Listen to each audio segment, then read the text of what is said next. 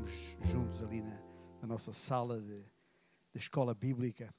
E, e hoje, eh, para quem não esteve na escola bíblica, não sabe disso, mas fica a saber, eh, o tema que tratámos foi a questão da, da mentira, do mentirmos uns aos outros, uh, que obviamente desagrada, entristece o nosso Deus. Mas nessas muitas ilustrações faladas, alguém falou, às vezes mentimos até nas nossas reações. Chegamos aqui ao domingo e alguém pergunta: está tudo bem? Está tudo bem, mas não está. Nem sempre está tudo bem. E quantas vezes chegamos aqui com um sorriso na cara, como se nos tivesse saído a sorte grande, como o povo diz, e afinal, sabe Deus a situação, a, a real situação da vida deste ou daquele irmão. Isto estou a dizer porquê? Deus sabe e conhece todos os corações. Eu não faço a mínima ideia de exatamente como é que chegou aqui hoje. Há uma coisa que eu sei: ninguém presente nesta sala está isento de problemas, certo? Ah, todos nós estamos passando por algum tipo de dificuldades. Agora, há dificuldades maiores do que outras? Há. Há até aquele tipo de dificuldades em que nós até consideramos que estamos num beco sem saída. Já passou por lá? Ou não? Outra vez, estou só a supor. Pelas vossas caras está tudo tão bem, ninguém nunca, jamais se encontrou numa situação de beco sem saída. Deixa explicar o que eu quero dizer por beco sem saída. É uma daquelas situações hum, em que não consegues encontrar uma solução para sair dela inclusive voltas, aquelas voltas na cama, virar a almofada de um lado para o outro, pôr a almofada sobre a cabeça, pôr a almofada debaixo da cabeça, tirar a almofada da, da cama e mais uma volta e mais outra volta, pensando na solução para um problema e não encontras solução para um problema. Porque na verdade chegaste a um ponto da tua vida em que uh, te sentiste completamente incapaz. Tipo, pronto, acabou. Fim da linha não tem saída, ou numa linguagem mais popular ainda, estou feito. Estou feito. Já passou por lá? Estou a falar coisas muito concretas, como por exemplo, ir a um médico especialista e, e o médico dar os resultados das análises que confirmam a presença de uh, cancro, câncer ou qualquer outra doença na tua vida e com o prognóstico, na melhor das hipóteses, reservado. Não sabemos o que vai acontecer. Mas quanto tempo tem de vida? Não sei. Há pessoas que já passaram por aí e sai do consultório naquela. Acabou. Acabou. Tem mais nada que eu possa fazer aqui. Ah, ah, ou então, mudando o, o, o, cenário, aquela situação de um casamento que eh, também usando uma linguagem popular, começou a dar para o torto. E as coisas não estão a correr. Aliás, percebemos até que, não, que a coisa está a chegar ao fim. Não tenho uh, qualquer hipótese, porque a intimidade entre mim e a minha mulher, ou entre mim e o meu marido, o caso, ah, há muito que passou. Já não sentimos um pelo outro aquela intimidade, é só briga, é só tensão, é só discussão, e, e, e, e a coisa não pode durar muito mais, está preso por um fiozinho. Já passou por lá? Aliás, a situação está de tal maneira complicada que já estão até a consultar a, a, a, lista telefónica para ver qual é o advogado que vão escolher. Há pessoas que estão nessa situação, uma experiência de tipo beco sem saída, não sei como sair disto. Outras vezes pode ser uma mera questão de finanças. O problema financeiro na sua vida chegou de tal maneira endividado que está até tratando de, de, pensando na possibilidade de pedir a insolvência pessoal ou, ou, empresarial, ou seja lá o que for, porque a, só a perspectiva de passar pela vergonha da bancarrota está causando uma, uma aflição, uma tensão no seu coração tremenda. Há pessoas que estão passando por isso. Ou talvez a razão para te sentir nesse estado tipo beco sem saída seja a relação com um ou mais dos teus filhos. Costumavas ter uma boa relação com o teu filho ou filha, mas agora tudo mudou. A coisa está feia, está complicada. é só discussão atrás de discussão, não tem prazer nenhum em estar com ele, muito menos ir lá à casa ou com ela, seja quem for, o relacionamento já foi pelo cano, né? Pelo esgoto. É, e às vezes cheira mesmo mal a situação. Ah, eu sei lá. Como eu disse, eu não faço a mínima ideia. E realmente, embora como pastor nós até tínhamos já ouvido irmãos partilhar situações complicadas de vida, e portanto sabemos que o que eu estou a falar aqui não é uma coisa do outro mundo, mas deste mundo, ainda assim, uh, não há uma solução fácil. Ou talvez até haja outras situações que eu nem referi. Porque... Então, quando chegamos a coisas que a gente nem sabe, mas estão lá, estão massacrando o seu íntimo, dificultando, roubando-lhe a alegria, esvaziando-o, secando-o no prazer de viver. Bem, ah, se estás numa situação dessas, porventura, então fizeste bem em vir até aqui hoje. Porque aquilo que a palavra de Deus nos quer comunicar é exatamente para responder, para elucidar a esse tipo de situações, este ou outros, como disse, que não referi porque é impossível fazê-lo todos. Agora, ah, ah, e é exatamente nisso que nós estamos, uh, nesta sequência de mensagens no livro de Atos dos Apóstolos. Se porventura tem uma Bíblia à mão, uh, seja em que formato for, já poderá abri-la ali. mas a verdade é que temos visto até agora, ao, ao passar pelo livro de Atos, que a própria igreja em Jerusalém passou já até aqui onde nós estamos, no capítulo 12, por uma quantidade de situações, eu diria, impossíveis. Daquelas, como é que vamos resolver isto? E é que uh, alguns dos nossos irmãos que viveram essas situações delicadas, difíceis, tipo impossível, tipo beco sem saída, à época também se questionaram como é que vamos sair disto. Mas a experiência que podemos ver neste texto bíblico, estou a falar de Atos capítulo 12, se tem uma, uma Bíblia à mão, nós vamos agora ler os versículos, uh, uh, versículos 9 a 19, uma situação em que. Uh, aliás, vamos ler desde o, desde o versículo 1, para ser mais. Para dar aos, a, a, a quem ouve o contexto mais adequado. Por aquele tempo também, o rei Herodes mandou prender alguns da igreja para os maltratar e até fazendo passar a fio de espada um Tiago, irmão de João. E vendo ser isto agradável aos judeus, prosseguiu, prendendo também a Pedro. E eram os dias uh, dos pães asmos, uma das festas judaicas. E tendo feito prender, lançou-o no cárcere, entregando-o a quatro escoltas de quatro soldados cada uma, para o guardarem, tencionando apresentá-lo ao povo depois da Páscoa. Pedro pois estava guardado no cárcere. Mas, mas havia oração incessante a Deus por parte da igreja a favor dele. Quando Herodes estava para apresentá-lo, naquela mesma noite, Pedro dormia entre dois soldados, acorrentado com duas cadeias, e sentinelas à porta guardavam o cárcere. Eis, porém, que sobreveio um anjo do Senhor e uma luz iluminou a prisão e tocando ele o lado de Pedro, o despertou, dizendo: Levanta-te depressa. Então as cadeias caíram-lhe das mãos. E disse-lhe o anjo: Singe-te e calça as sandálias. E ele assim o fez. E disse-lhe mais: Põe a capa e segue-me. E então, saindo, o seguia, não sabendo que era real o que se fazia por meio do anjo. Parecia até uma visão. Depois, depois de terem passado a primeira e a segunda sentinela, chegaram ao portão de ferro que dava para a cidade, o qual se lhes abriu automaticamente. Pensava que só hoje é que há portas automáticas, engana-se. O portão abriu-se automaticamente. E, e, saindo, enveredaram para um, por uma rua, e logo adiante o anjo se apartou dele.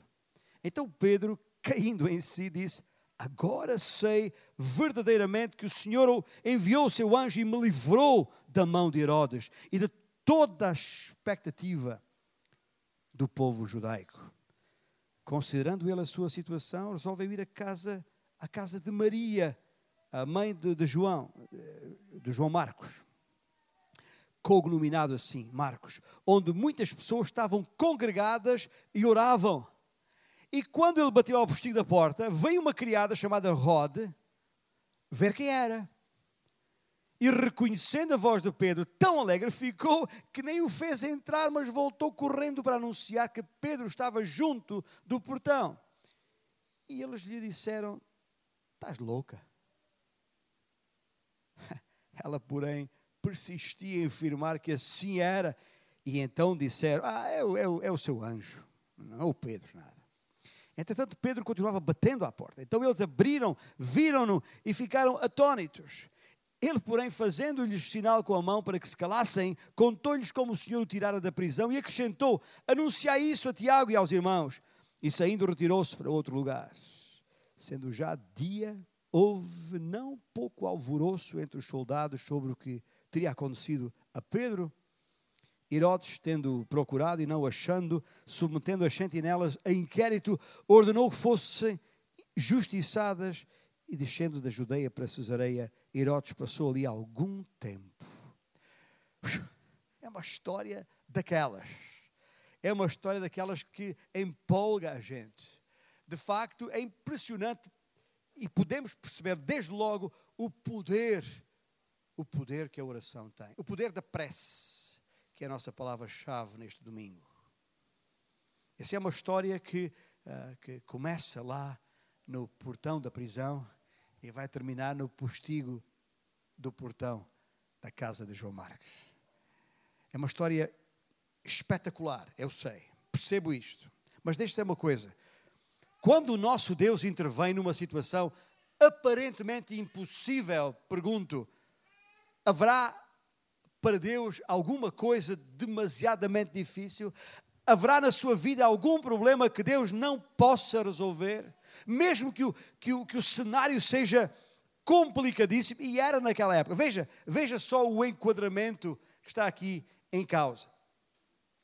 Não era uma situação fácil para Pedro, nem para a igreja.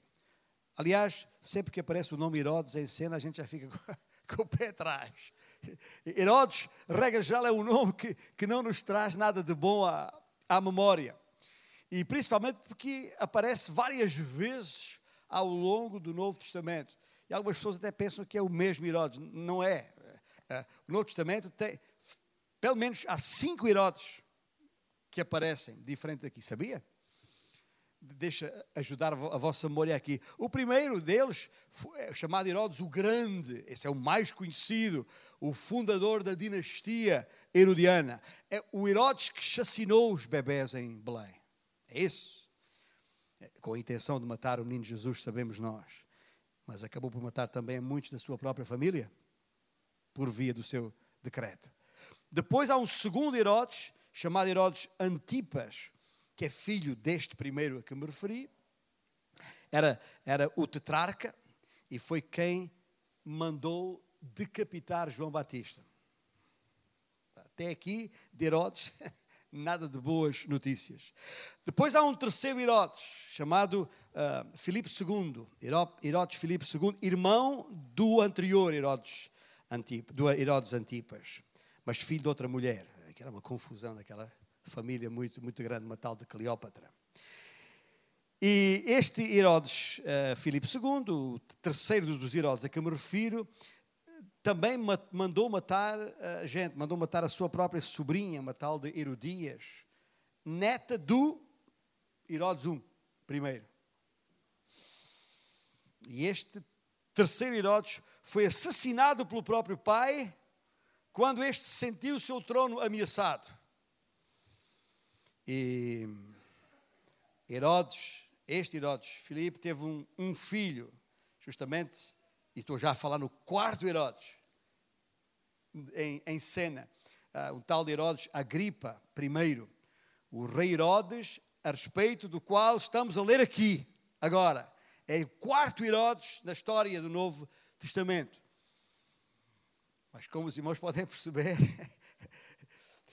estar num contexto em debaixo da autoridade ou do poder de um tal Herodes, seja qual for, imagina a pressão, a tensão em que a igreja estava e o próprio Pedro, eventualmente, no tal beco sem saída. Mais sangue se esperava que fosse derramado. E já agora ainda há um quinto Herodes, uh, que é o Agripa II, que é aquele que aparece uh, com quem Paulo se confronta, que está lá nos capítulos 25 e 26 de, de Atos é apenas conhecido como uh, Agripa. Mas pronto, é, é, com este quarto Herodes, neste contexto, que estamos. E este Herodes era um político uh, puro, político nato, político típico, ou seja, tudo fazendo para cair nas boas graças do, do povo.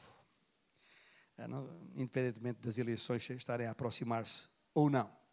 E por isso era o tipo de homem que tudo fazia e tudo muito preocupado em fazer cumprir meticulosamente toda a lei mosaica, justamente, ah, e todas as tradições uh, judaicas, justamente para, para agradar ao povo judeu, especialmente aos líderes religiosos.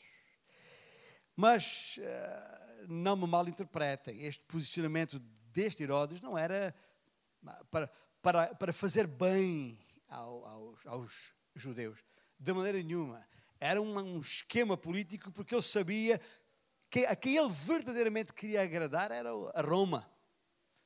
E as ordens de Roma era, olha, mantém o pessoal aí tranquilo, sem problema nenhum, em paz, porque eu não quero problemas, não quero agitações, não quero tumultos, quero as coisas em, em, em ordem. E essa era a tarefa de Herodes, manter as coisas em ordem, tranquilas, sem tumultos, sem manifestações, sem protestos, etc. E aparentemente estava a fazer um bom trabalho.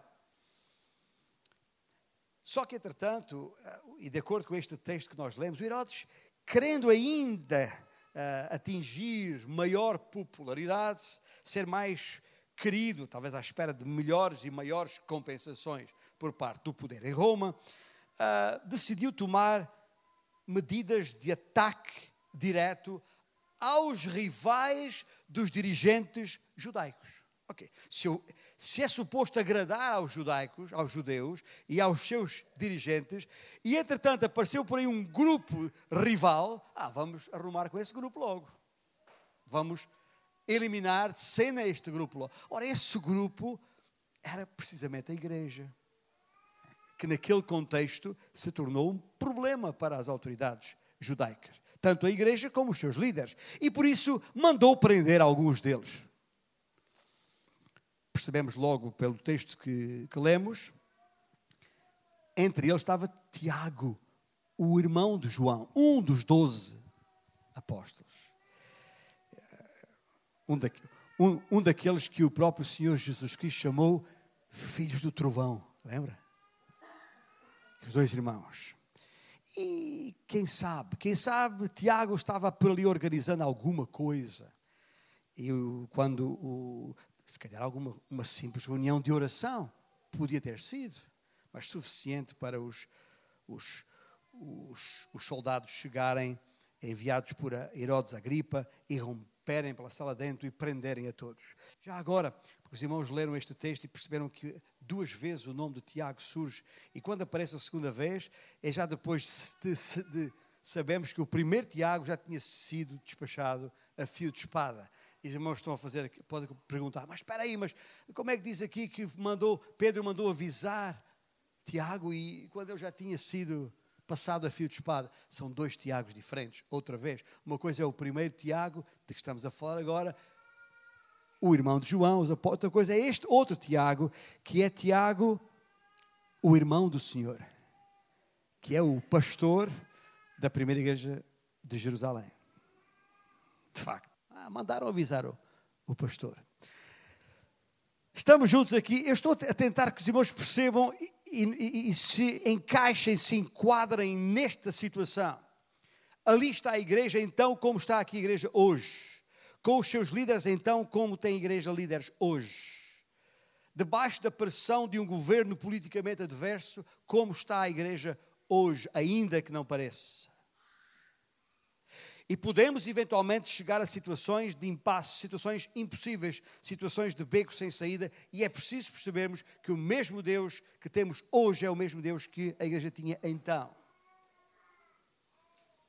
Mas a verdade é que aquilo que Herodes fez, usando o seu poder para mandar executar Tiago, a fio de espada, teve exatamente o efeito que Herodes, o político, queria. Ou seja, o povão gostou.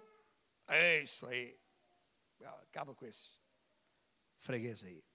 E os seus níveis, os níveis de popularidade do Herodes subiram em flecha.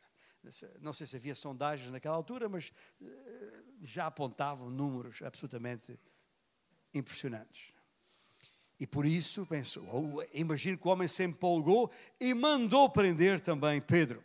Porque, até porque Pedro era entre os apóstolos, muito provavelmente, o mais conhecido até pela sua própria personalidade e uh, proeminência. Bom, aliás, Pedro, muito provavelmente, era tido como o próprio braço direito do Senhor Jesus. Porém, há uma coisa interessante, ele não, ele decidiu não mandar prender, ou não mandar executar, aliás, Pedro de imediato, como fez com Tiago uh, aprendeu apenas. E talvez os irmãos pensem, ah, até não foi mal de todo. Podia ter despachado o Pedro como despachou o Tiago. Uh, foi bonzinho, foi bonzinho nada. É outra vez político. É outra vez uma ação política. Porquê? Porque estava no meio das festas judaicas. Neste caso, a festa dos, dos paisagens. E, e, e, e, nessa altura, aliás, uh, no, de acordo com a lei, nos textos bíblicos, fazer um tipo de ação dessas durante as festas era uh, não era bom, não era uma boa ideia, aliás, era proibido uh, pela própria lei judaica, nenhum julgamento sequer ou execução podia ser levado a cabo durante esta semana. Então, a razão porque ele não mandou logo matar Pedro, outra vez por razões políticas, porque poderia desgostar os líderes judaicos por esta razão. E então Herodes uh, teria de esperar pelo fim desse, dessa semana, justamente para não correr o risco de perder popularidade. E Herodes terá pensado: oh, se, eu, se, eu, esperar até depois da Páscoa, estavam a, a, celebrar, e o matasse precisamente no domingo, estou eu aqui a conjecturar, não está escrito no texto bíblico. Estou aqui a, a cabeça do político a, a funcionar. E se o matasse precisamente no domingo, o dia em que os cristãos afirmavam que Jesus teria ressuscitado, então tivesse ainda um maior impacto para agradar aos líderes judaicos. Os irmãos estão a perceber porque é que eu disse que isto é um político nato. Funciona assim. Agora, eu não sei se enquanto lemos os irmãos tomaram boa nota, mas não tomaram, tomem agora. Pedro estava à guarda de quatro escoltas ou esquadras. Para quem fez vida militar sabe, trata-se de um pequeno grupo de soldados, regra geral, liderado por um, um sargento ah, ou principalmente por um cabo. E sabendo que um, um quaterno uh, uh, é como os, os, os, humanos chamavam no latim, quatertion, é, um, é, um, é um justamente composto por quatro homens. Assim havia quatro esquadra, esquadras escaladas para guardar Pedro de dia e noite, uma vez que havia quatro vigílias durante o dia e quatro durante a noite. Hum, com três horas cada uma. Ou seja, cada soldado ficava de serviço durante três horas e descansava nove. Nada mal. De serviço durante três horas e descansava nove durante o dia, repetindo a dose à noite. Mas isto era feito porque, desde logo, garantia que cada soldado estivesse sempre em boa forma. E é aqui eu quero chegar. Os homens que guardavam Pedro estavam em excelente forma física, não só porque eram soldados, mas porque tinham tempo de descanso mais do que suficiente.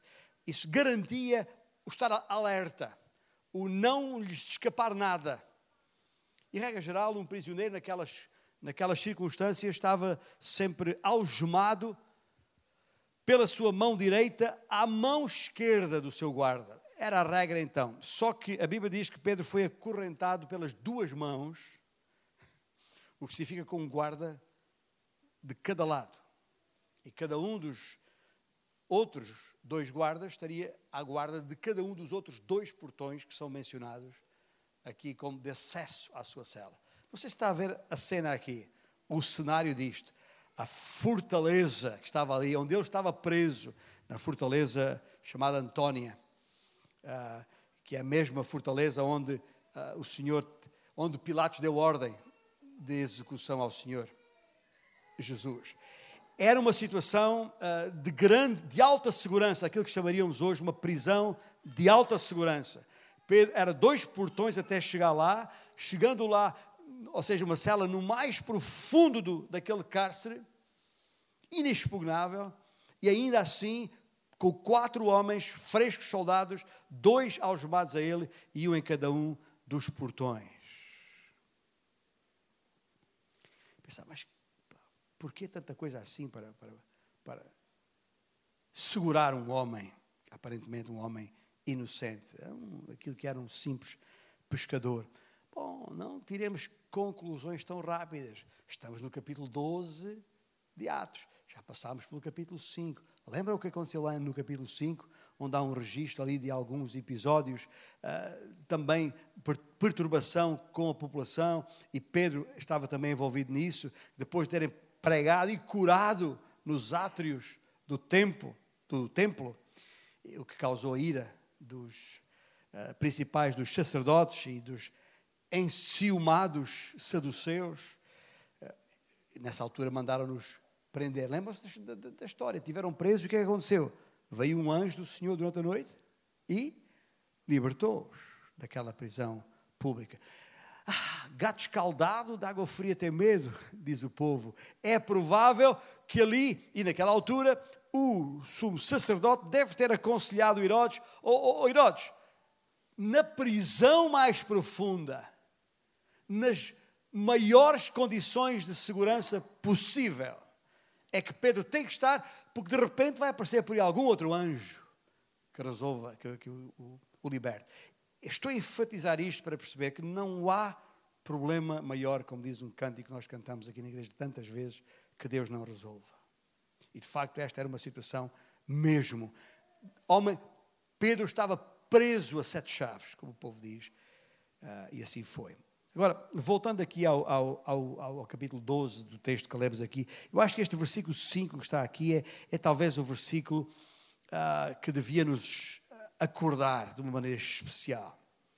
Porque, porquê? Eu vou explicar porquê. Porque o versículo 5 que diz que Pedro estava na prisão e que, uh, ah, um, e, e, e, que uh, já estava sentenciado à morte, Pedro estava ali já com a corda ao pescoço, ou como quem diz, com a cabeça no, no cepo, uh, só faltava cair a lâmina, ou, a, ou, ou, a, espada, o fio da, da espada, para a sua decapitação.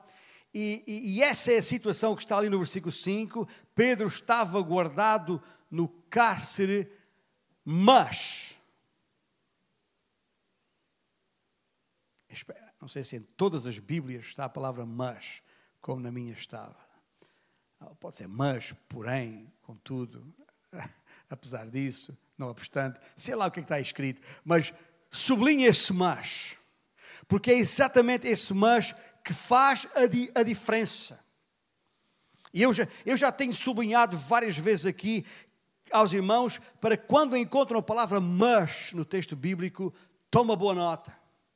Porque, regra geral, o mas sendo uma conjunção adversativa, pelo menos no meu tempo, é gramática era assim que se chamava, provavelmente hoje já tem um nome diferente, não faço a mínima ideia qual é, mas no meu tempo era uma conjunção adversativa, o que quer dizer que quando ela surge, ela vem marcar uma diferença. O que vem a seguir torna-se adversário daquilo que estava antes. É a contraposição daquilo, é a alteração, é a mudança da coisa.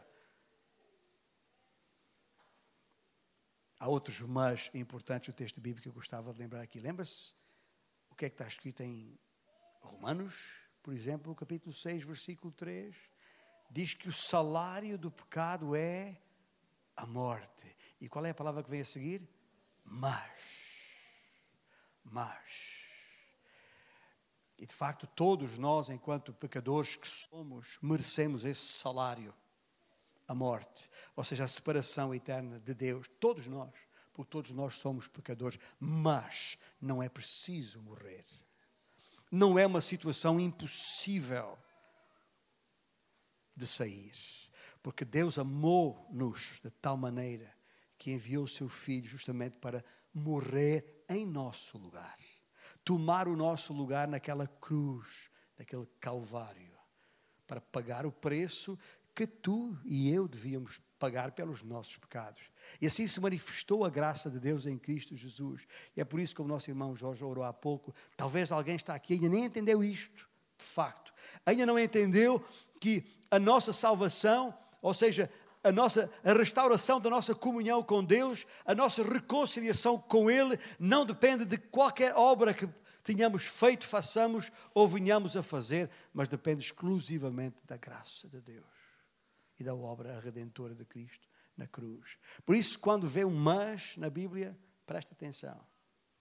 Alguma coisa, alguma coisa está ali. E é a mesma coisa. Pedro está numa situação que eu no início designei por impossível, num beco sem saída, numa cela de uma prisão de alta segurança. Mas E o que é que vem a seguir ao mas? A igreja está em oração. E esta é a grande mensagem que, que, que, que precisamos perceber neste texto aqui. A história nós a conhecemos, os factos históricos nós os conhecemos, os detalhes estão à nossa disposição. Mas talvez esta que é a informação crucial neste versículo 5 que pedi para sublinhar talvez nos passe despercebida. Porque é esse mas que tem a ver com a igreja em oração que faz toda a diferença e fez toda a diferença no resto da história. Porque de um lado nós temos o poderoso, vil, sangrento Herodes Agripa, o, o primeiro deles, entronizado ali com plenos poderes pelo Império Romano, empenhado em perseguir e destruir a jovem igreja ali em Jerusalém. Mas do outro lado temos uma igreja sem arma, armamento convencional, tranquila, aparentemente inofensiva, aparentemente sem qualquer força. Ainda por cima, quando esta guerra esta de Herodes contra a primeira igreja já durava havia muito. Já tinham liquidado o apóstolo Tiago. Imaginem como aqueles crentes estavam a sentir, talvez indefesos, amedrontados, eh, eh, confinados àquelas, às paredes da casa de oração onde se reuniam, ainda a chorar pela perda de Tiago. Tiago, que era um de. Logo, Tiago, era, é, a gente esquece, Tiago era um, de, era um dos três: Pedro, Tiago e João. As crianças cantam corinhos sobre isto também. Pedro, Tiago e João. Era, era um daqueles que estavam mais perto do Senhor. E, e liquidar um destes era já algo, era um golpe muito duro para, para a igreja. Liquidar dois, pior ainda, Tiago já estava morto. Mas agora a igreja está orando. Ah, porque a coisa aparentemente piorara. Agora é Pedro que está preso. E de que maneira preso? Nos termos em que vimos. Ah, eu, eu, eu, tenho que dizer isto outra vez. Porque é que Pedro, ou porque é que o Senhor permite estas situações na vida dos seus? Porquê? Obviamente há um propósito, há sempre um propósito. Porque mesmo em situação de prisão, e faz-me lembrar Paulo, é? quando esteve na prisão domiciliar em Roma, com a guarda pretoriana, com os seus turnos constantemente ali em casa com ele. Quanto mais tempo ele tivesse preso, mais tempo havia para o Evangelho ser passado a todos aqueles soldados que ali estavam da guarda, da guarda de elite de Roma, das legiões romanas. E assim foi. Toda a guarda pretoriana ouviu o Evangelho.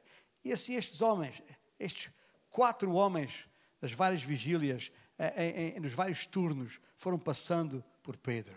E que eu estou absolutamente convencido que todos eles ouviram a respeito da, de quem Jesus Cristo é e da graça salvadora à, à sua disposição. Porque estes homens estavam algemados, ele estava algemado. Escuta, não era só para dormir e para comer, até quando o rapaz precisasse de ir ao, ao WC. Veja só, é.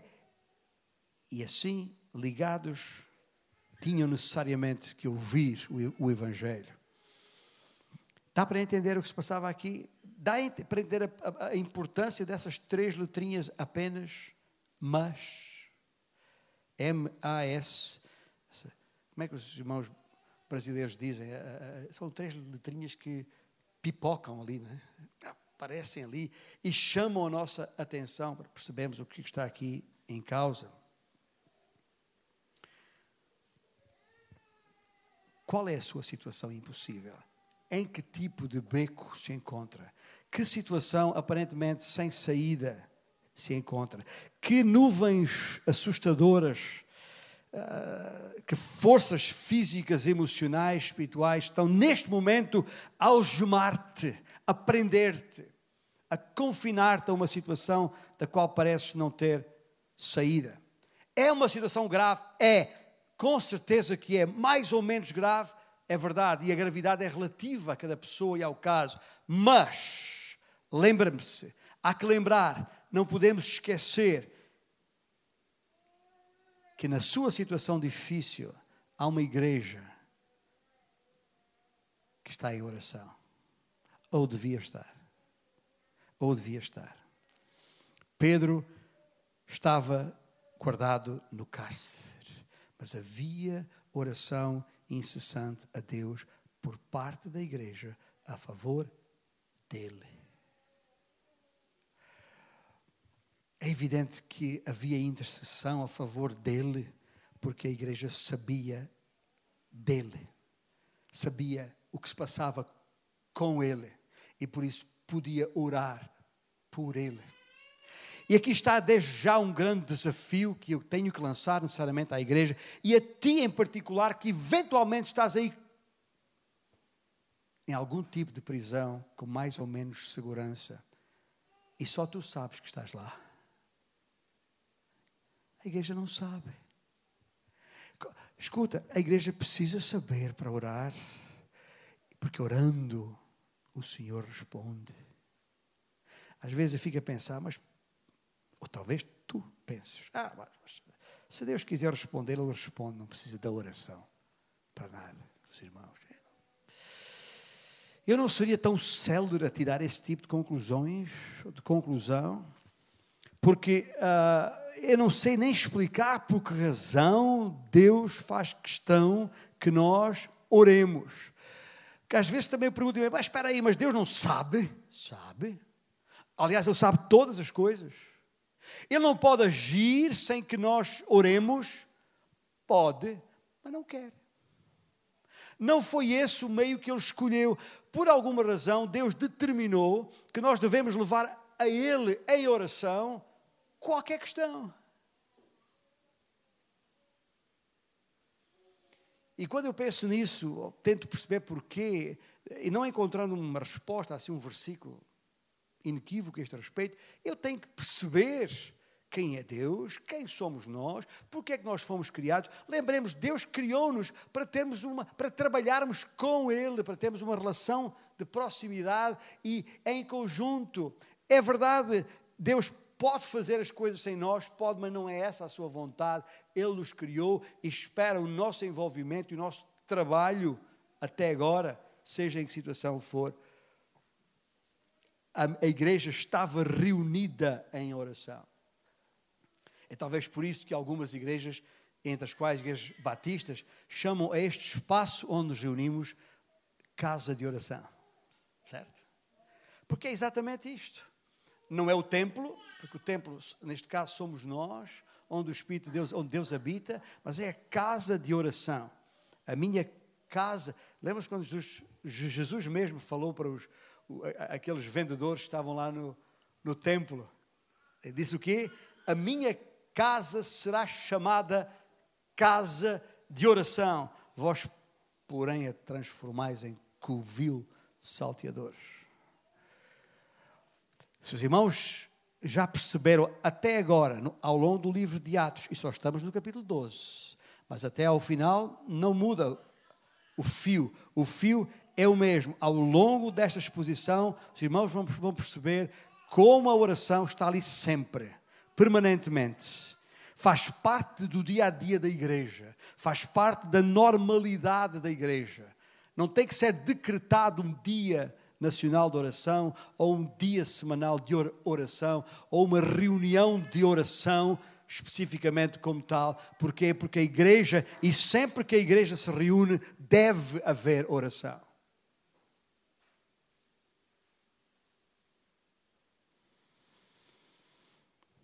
A oração coloca-nos uh, do mesmo lado da, da, da onda em que o Senhor está.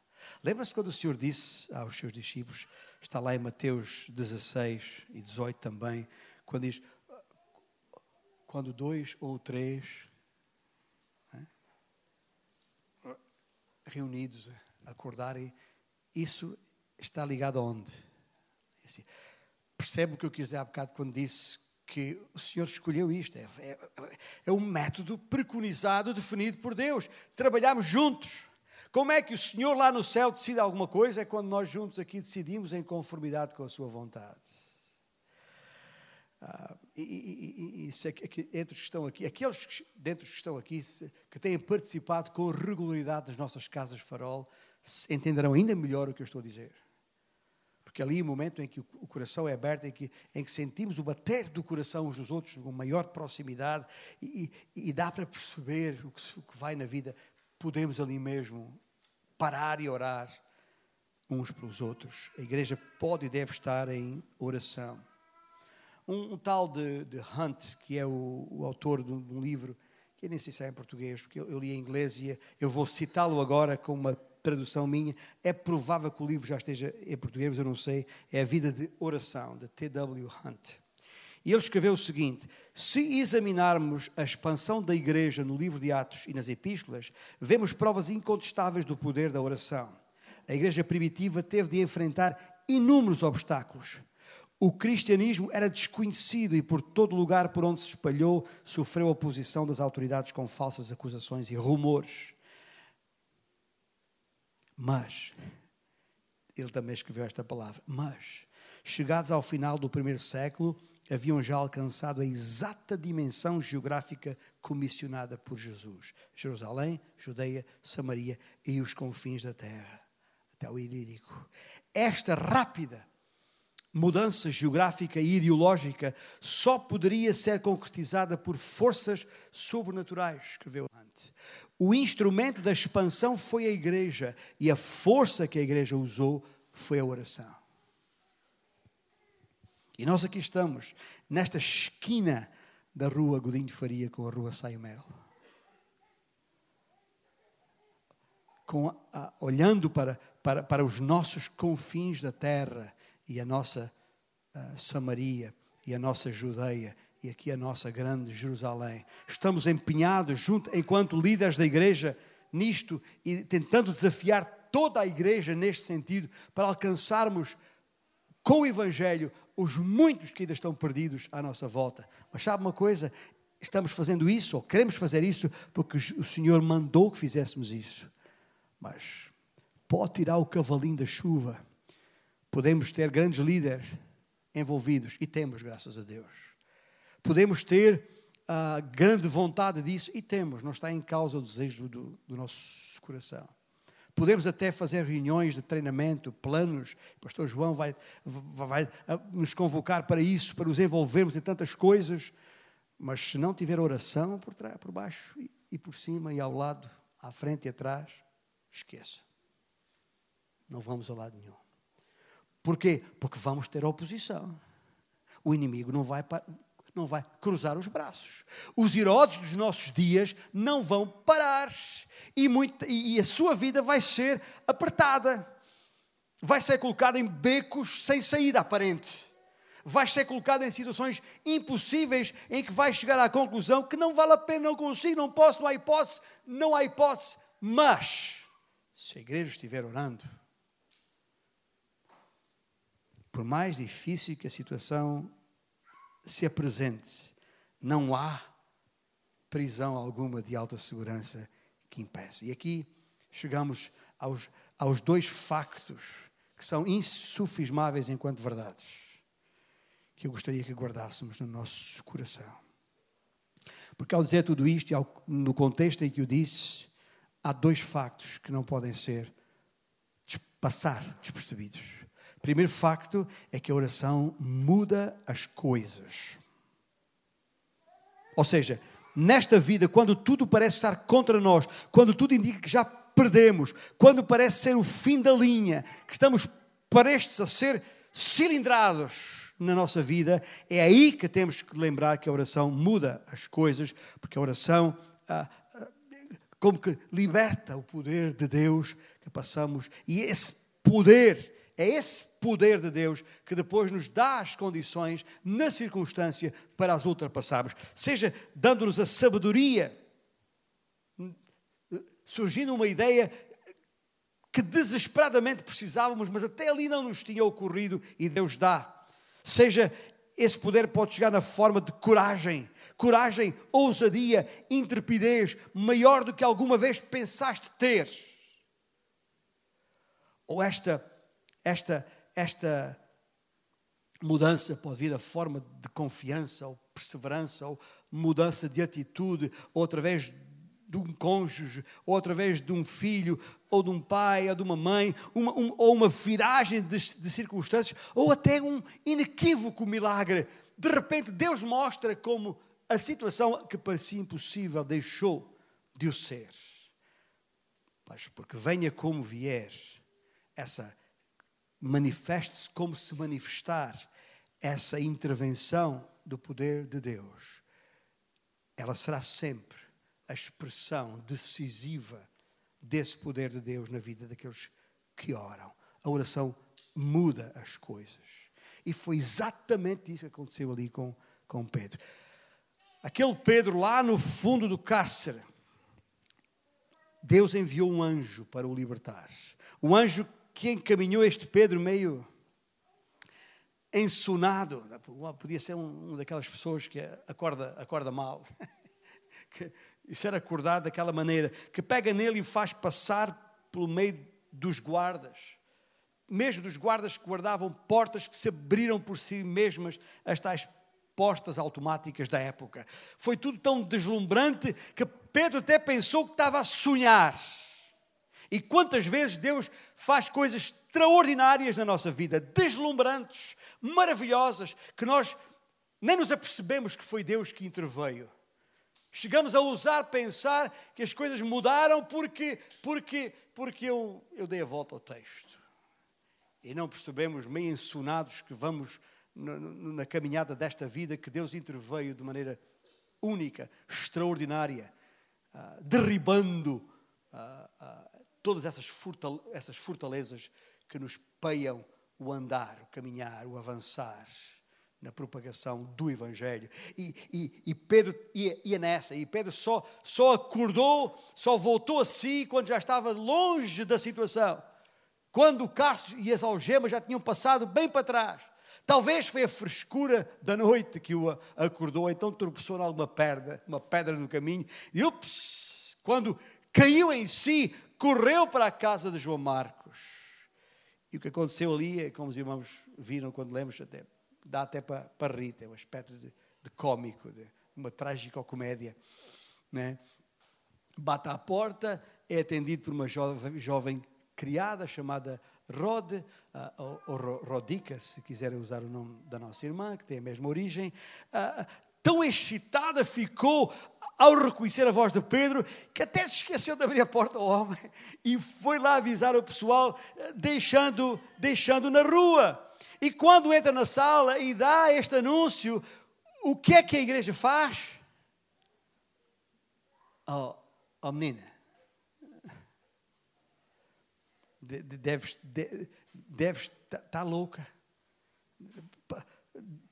Passou-se o. Imagino que ela nem, nem, nem conseguiu explicar o que estava a acontecer direitinho, mas, mas Escuta, isso é impossível, terão dito. E faz favor não nos interromper porque estamos orando. Uh, senhor, onde é que nós estávamos? Estávamos a, a dizer, uh, Senhor, tu sabes que Pedro está preso e Senhor, tu podes libertá-lo e Senhor faz isso agora. Muito provavelmente estava orando isso. E Deus fez isso. E eles nem acreditaram. Faz lembrar alguma história na sua vida?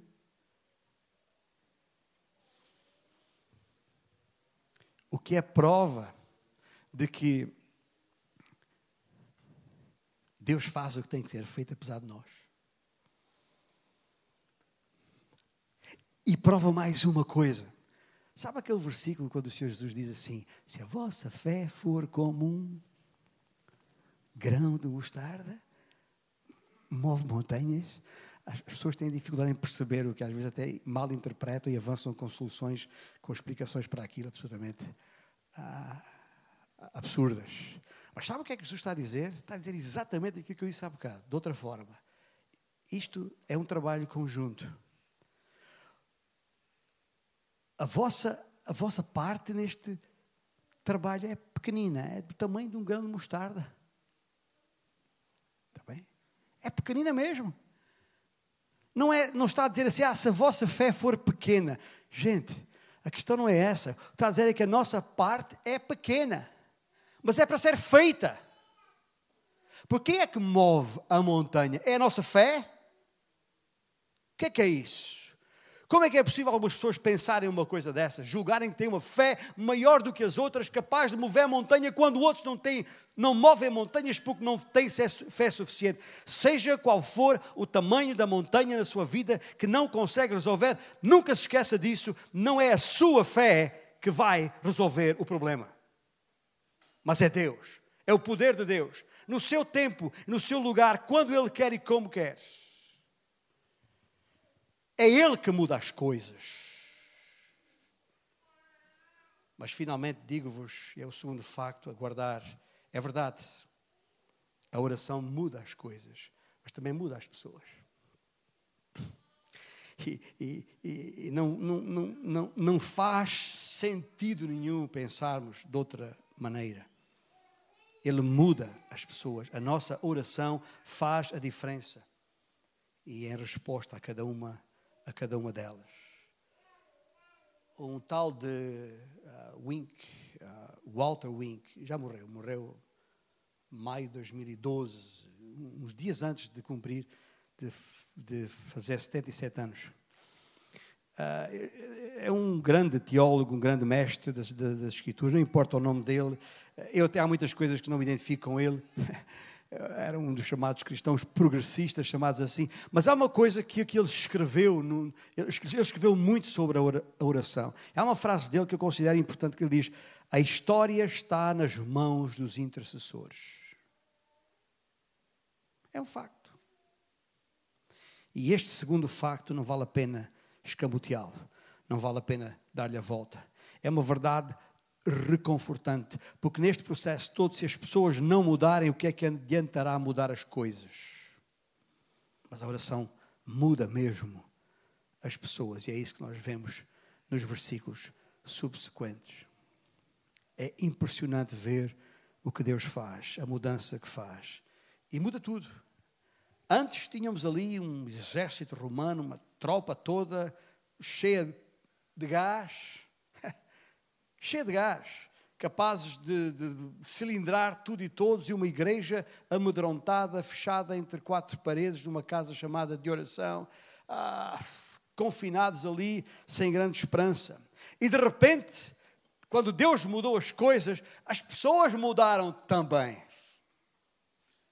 E agora as coisas invertem-se, porque aquela gente que saiu dali, daquela casa, nunca mais foram as mesmas. E se nós lermos depois os versículos que vêm a seguir, desde um fanático perseguidor da igreja chamado Saulo, que de repente se tornou um apóstolo às nações, e mudou Pedro. Mudou Pedro e de que maneira? Pedro está ali na prisão já agora. Como é que o vemos ali? O versículo diz: está, ele está tranquilo. Na situação tremendamente difícil, está como? Tranquilo. Não é o mesmo Pedro que nós conhecemos, pois não? Lembra-se do Pedro antes de Cristo transformar a sua vida? Pedro mentiu para não ir para a prisão. Pedro fugiu a sete pés para não ir para a prisão. Agora está preso porque não fugiu da situação. Mas está tranquilo, não está amedrontado, está, está cheio de força. Isso tinham passado apenas 10 ou 15 anos na sua vida. A oração muda as pessoas. E quando abrimos os nossos corações em oração diante do Senhor, Ele muda as pessoas. Eu vou terminar antes de nós entoarmos aquele hino justamente sobre a oração, que nós conhecemos tão bem. Deixe-me só contar-vos uma, uma história rápida, breve, para perceberem como é que Deus, de facto, como a oração muda as, as pessoas. A, a, a história passou-se lá no, no, no, na, em meados do século XVIII, no chamado Grande Avivamento que teve lugar na, nos Estados Unidos, que começou em, em Pensilvânia e New Jersey, entre os presbiterianos, depois passou à, à chamada Nova Inglaterra, uh, envolvendo os congregacionais e os batistas, e, enfim, aconteceu dos dois lados do oceano, nos Estados Unidos e também aqui na, na, Europa, principalmente em Inglaterra, Escócia e Alemanha, o chamado Grande Avivamento, de grandes nomes como Jonathan Edwards e, e, e outros nomes assim, entre 1730 e 1770. O próprio uh, Jonathan Andrews, que eu estou a referir aqui, um certo momento estava uh, dirigindo uma reunião de oração uma grande reunião de, de oração, só com homens. 800 homens na sala. A orar. Entretanto, há uma senhora que fez chegar àquela assembleia de homens uma mensagem. E essa mensagem pedia àqueles homens todos para orarem por seu marido em particular.